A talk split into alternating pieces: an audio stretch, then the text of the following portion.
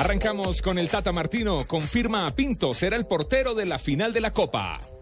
Cristiano es mi ídolo, podemos formar un gran tándem juntos, quiere decir un gran eh, equipo juntos, lo dijo Gareth Bale, jugador del Real Madrid. Mire lo que dijo este muchachito, me veo en la selección si sigo en esta misma línea. Se lo dijo Jesse, jugador del Real Madrid. Y el bosque le está dando alas. Por supuesto, Adriano el Emperador, el jugador del Atlético Paranaense, habla de su retorno al fútbol.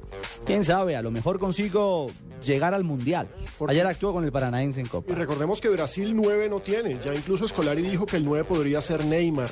Manuel Pellegrini, técnico del Manchester City, a propósito de esta pelea que hay por la punta en Inglaterra, sabía que me echarían un mes después de llegar al Madrid. Jerome Valque, el secretario de la FIFA, dice, en Brasil no pueden relajarse, aún quedan muchos retoques, y tiene toda la razón. Recordemos que el 18 se conocerá si Curitiba finalmente por la FIFA es habilitado para los Juegos Mundialistas. De Michelis, jugador del Manchester City, no hay palabras para definir a Messi. De Micheli.